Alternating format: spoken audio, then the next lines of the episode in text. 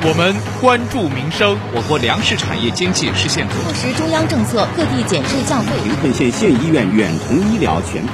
我们紧贴实际。我国城市群建设取得明显进展。国务院印发《国家职业教育改革实施》。脱贫攻坚战已进入决胜关键阶段，我国着力解决两不产。我们追求发展。国务院印发关于支持自由贸易试验区深化改革。天宫二号受控离轨按期归来，中国在。实现中国梦，必须走中国特色。这里是新闻浏览。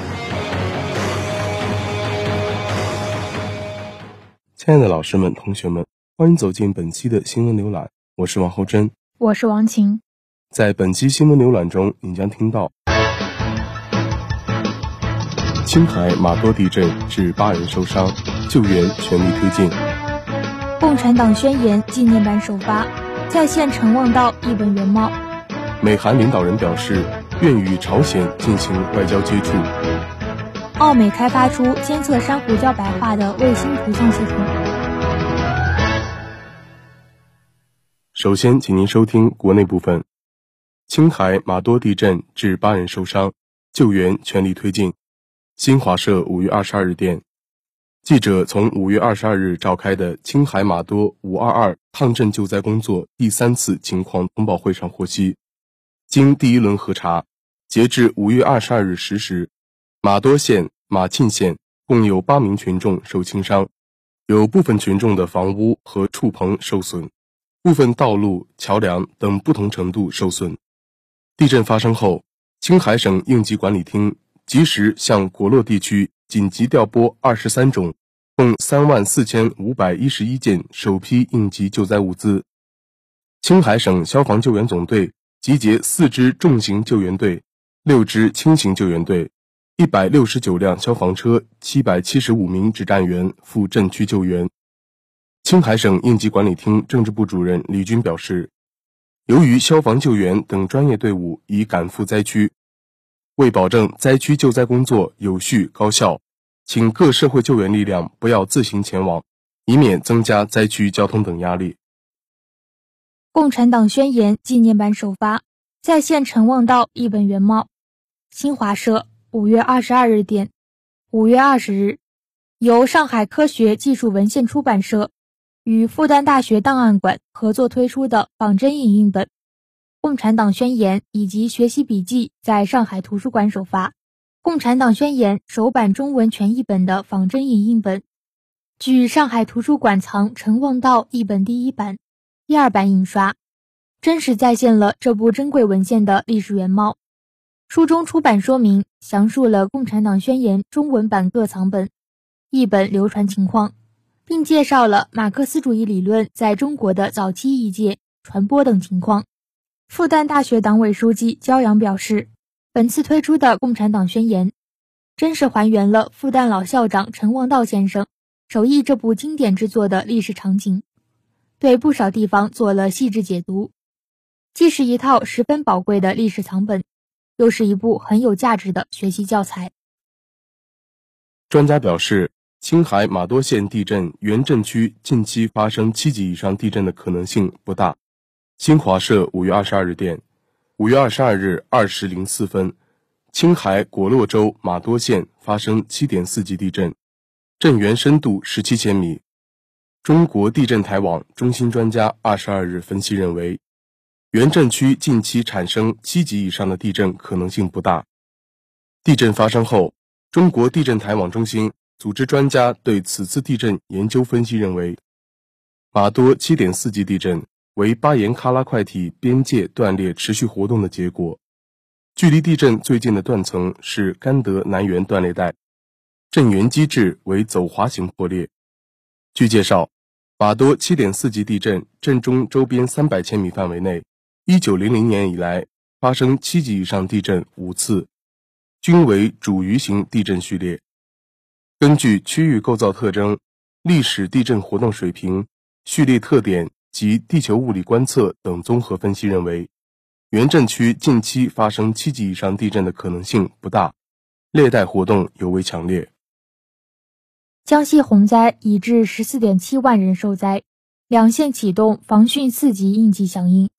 新华社五月二十二日电，记者五月二十二日从江西省应急管理厅获悉，截至五月二十一日。五月十九日开始的洪涝灾害导致江西三十三个县的十四点七万人受灾，紧急避险和转移安置五千零四十九人，直接经济损失达到一点三亿元。受到持续强降雨影响，江西省抚州市南丰县和黎川县已于五月二十一日启动防汛四级应急响应。根据气象部门预测，未来两地强降雨还将持续。针对当前防汛形势，江西要求各地要做好短历时强降雨引发的中小河流洪水及山洪灾害防范工作，紧盯山洪易发区、地质灾害隐患点、城乡低洼地带和工程薄弱环节，坚持提前转移，确保群众生命安全。祝融号火星车成功驶上火星表面。新华社五月二十二日电。记者从国家航天局获悉，根据遥测数据判断，五月二十二日十时四十分，祝融号火星车已安全驶离着陆平台，到达火星表面，开始巡视检测。天问一号任务的科学目标是研究火星样貌与地质构造特征、火星表面土壤特征与水冰分布、火星表面物质组成、火星大气电离层及表面气候与环境特征。火星物理场与内部结构等。探测器自2020年7月23日发射以来，在地火转移飞行、环火轨道运行期间，环绕器配置的中分辨率相机、高分辨率相机、矿物光谱分析仪、磁强计等七台科学载荷陆续开机探测，获取科学数据。上海力争三年后生物医药制造业。年度工业总产值达一千八百亿元。新华社五月二十二日电，记者二十一日从上海市人民政府新闻发布会获悉，二零二零年上海市生物医药工业总产值突破一千四百亿元。上海力争通过三年的努力，全市生物医药制造业年度工业总产值达到一千八百亿元。这一发展目标出自上海最新发布的。关于促进本市生物医药产业高质量发展的若干意见，该意见自二零二一年六月一日起实施，重点支持创新药品、高端医疗器械、先进生物医药装备和材料、新型服务外包等四大产业发展。得益于上海探索的药品上市许可持有人制度，上海已为研究型持有人核发 B 类。药品生产许可证二十五张，新批准第二类医疗器械注册证一百三十六张。以上是国内部分新闻，稍后请您收听国际部分。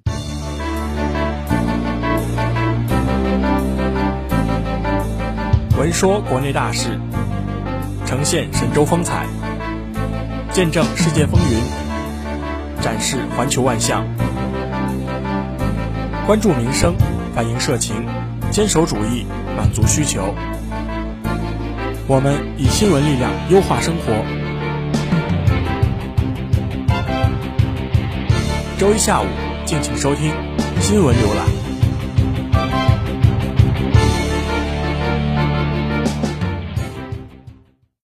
以下是国际部分。美韩领导人表示愿与朝鲜进行外交接触。新华社五月二十一日电。美国总统拜登二十一日在白宫与到访的韩国总统文在寅举行会晤，双方表示愿意与朝鲜进行外交接触，同时重申朝鲜半岛无核化这一终极目标。拜登和文在寅当天下午在白宫会晤并举行联合记者会。拜登在记者会上说，双方讨论了对朝政策，两国愿意与朝鲜进行外交接触。并表示将在半岛无核化问题上采取务实举措，缓和紧张局势。他表示，不排除在一定条件下与朝鲜领导人会面。拜登宣布任命负责东亚与太平洋事务的代理助理国务卿金城出任朝鲜事务特别代表。双方还就新冠疫苗、气候变化、新兴科技、供应链以及地区问题的合作展开讨论。澳美开发出监测珊瑚礁白化的卫星图像系统。新华社五月二十二日电，澳大利亚昆士兰大学近日发布公报表示。该校与美国高校等科研单位开发出监测全球珊瑚礁白化情况的卫星图像系统，以推动传播关于珊瑚礁的知识，并为有关部门制定珊瑚礁保护政策提供依据。该公报表示，上述卫星图像系统名为“艾伦珊瑚地图集”，由澳大利亚昆士兰大学、美国亚利桑那州立大学。美国国家地理学会等合作开发，涵盖全国逾二十三万个珊瑚礁。这个系统利用卫星技术创建的高分辨率珊瑚礁图像，在地图上直观地展现全球不同地点珊瑚礁的健康情况，便于研究者了解哪些珊瑚礁正面临海洋温度上升带来的白化压力，何处珊瑚礁的自我修复能力较强等信息。王毅同孟加拉国外长穆明通电话。新华社五月二十二日电，五月二十一日，国务委员兼外长王毅应约同孟加拉国外长穆明通电话。王毅表示，今年三月，习近平主席以视频形式向孟纪念国父穆吉布拉赫曼诞辰一百周年及庆祝独立五十周年活动致辞，为中孟关系发展注入了强劲动力。中孟两国一直在涉及彼此核心利益的问题上相互坚定支持，中方将一如既往支持孟独立、主权与领土完整，希望两国扎实推进共建“一带一路”，确保重大项目早日完工，拓展在信息通讯、数字经济等领域合作，开创中孟互利合作新前景。双方就若开邦问题交换了意见。孟方希望尽快重启对话交流，早日启动避难民众遣返工作。王毅表示，中方充分理解孟方合理关切，支持孟缅双方通过友好协商妥善处理，尽快启动遣返进程。国际货币基金组织提出五百亿美元全球抗疫方案，加快疫苗普及。新华社五月二十一日电。国际货币基金组织二十一日发布报告，提议筹资五百亿美元，在全球范围内加快新冠疫苗接种和普及，确保二零二二年上半年全球接种疫苗人口比例达到至少百分之六十，尽早结束新冠疫情。这份由国际货币基金组织首席经济学家撰写的报告称，新冠疫情已持续一年多。但全球新增确诊病例仍在上升，迫切需要尽快采取措施遏制不断增长的病亡人数，缓解经济压力。结束疫情关乎全球宏观经济和金融稳定，这需要采取进一步的全球协调行动。报告指出，如不尽快采取行动，许多新兴市场和发展中国家可能要等到2022年年底或者更晚才能控制住疫情。尼泊尔总统宣布解散议会众议院。新华社五月二十二日电，尼泊尔总统班达里二十二日凌晨接受总理奥利的建议，宣布解散议会众议院，并于今年十一月举行议会选举。尼泊尔总统办公室发表声明表示，班达里根据宪法和相关条款作出上述决定。由于支持奥利和尼泊尔大会党主席。德乌帕组建新政府的议员名单互有重复，两人提出组建新政府的要求均无效。尼泊尔议会众议院任期五年，本届众议院于二零一七年十一月和十二月分两次选举产生。去年十二月，班达里根据奥利提议宣布解散众议院，并于今年四月三十日和五月十日进行选举。今年二月。尼泊尔最高法院宣布这一决定无效，并命令重启众议院。西班牙将取消对中国等十个国家的旅行限制。新华社五月二十一日电，西班牙首相桑切斯二十一日宣布，该国将从二十四日起取消对中国、韩国、英国等十个非欧盟国家的旅行限制。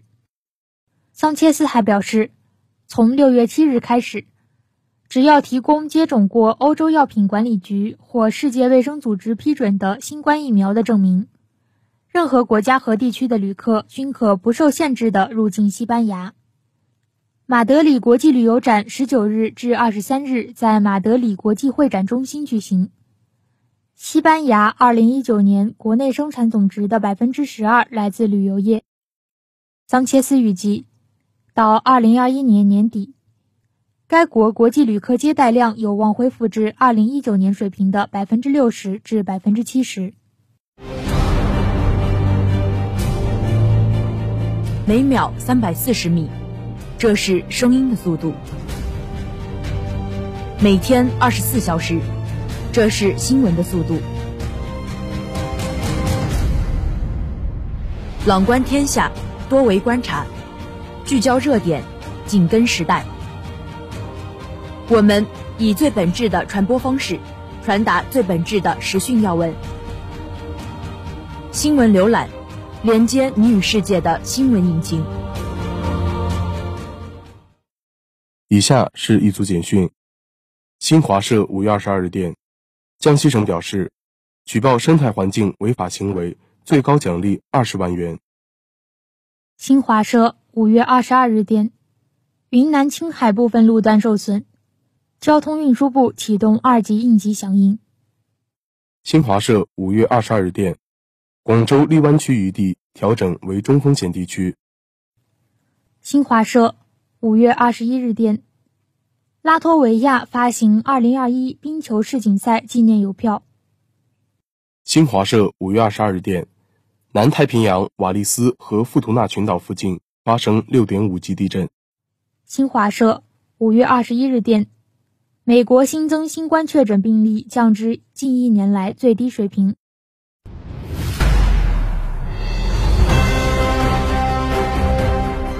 关注最权威的党政要闻。聆听最全新的高层动态，了解最精准的思想理论，请听党政动态。习近平主持召开中央全面深化改革委员会会议。新华社五月二十一日电，中共中央总书记、国家主席、中央军委主席、中央全面深化改革委员会主任习近平。五月二十一日下午，主持召开中央全面深化改革委员会第十九次会议。习近平在主持会议时强调，加快实现科技自立自强，要用好科技成果评价这个指挥棒，遵循科技创新规律，坚持正确的科技成果评价导向，激发科技人员积极性。义务教育是国民教育的重中之重，要全面贯彻党的教育方针。落实立德树人根本任务，充分发挥学校教书育人主体功能，强化线上线下校外培训机构规范管理。要强化基本医疗卫生事业公益属性，深化医疗服务价格改革，建立合理补偿机制，稳定调价预期，确保群众负担总体稳定，医保基金可承受，公立医疗机构健康发展可持续。提高医疗卫生为人民服务质量和水平，要围绕生态文明建设总体目标，加强同碳达峰、碳中和目标任务衔接，进一步推进生态保护补偿制度建设，发挥生态保护补偿的政策导向。要本着对历史负责、对人民负责的态度，建立分类科学、保护有力。管理有效的城乡历史文化保护传承体系。大千世界无奇不有，新鲜事情闻所未闻，国内国外妙趣轶事，事事都有不同看点。奇闻异事带您走进另类新闻事件。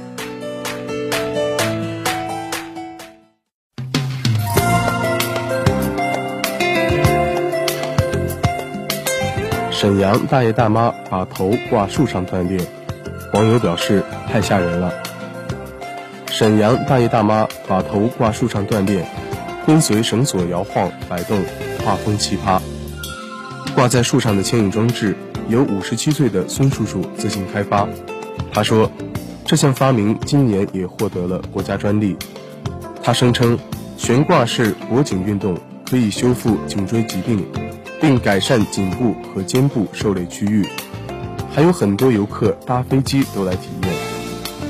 这一活动，网上还流行了这一说法：枯藤老树昏鸦，树上挂着大爷大妈。有时俩，有时仨。沈阳人这样说：大家将头吊起，跟随绳索摇摆晃动，画风古怪。不过幸好是白天锻炼，这要是晚上锻炼，就得把路人吓死。江苏一只白鹅被狗偷袭，连续两次装死逃过狗咬。近日，在江苏常州一个养殖场中，有监控拍摄到。一只狗闯入养殖场中，叼着一只白鹅就逃跑，可这只白鹅立即装死，让小狗失去警惕，最终将小狗戏耍，顺利逃生。据介绍，这只白鹅连续展现了两次神演技：第一次被小狗叼着，迅速装死，让小狗以为白鹅已死亡，小狗便松口；而这个时候，白鹅瞬间起身，飞奔逃跑。小狗懵了一会儿，又迅速追上。接着，这只逃跑的白鹅和另一只同伴白鹅发现小狗已赶到，两只白鹅一起躺在地上装死，让小狗去追其他鹅群。这只白鹅的智商可以说远胜这只小狗，连续两次装死逃过狗咬。逃跑后，即使被狗追上，都不慌忙故地重施，再装死逃过一劫。大鹅主人张先生表示。在监控里看这一幕，感觉很好笑。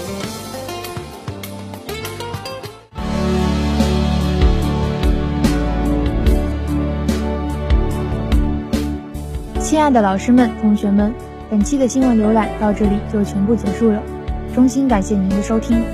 更多资讯敬请关注江苏大学广播台新浪微博，您也可以关注我们的微信公众账号 UJSGBT。以及官方 QQ 三二三三八八四幺六七查询相关信息，或者下载蜻蜓 FM 同步在线收听我们的节目。您还可以下载网易云音乐，搜索江苏大学广播台进行收听。我们下期节目时间再会。再会。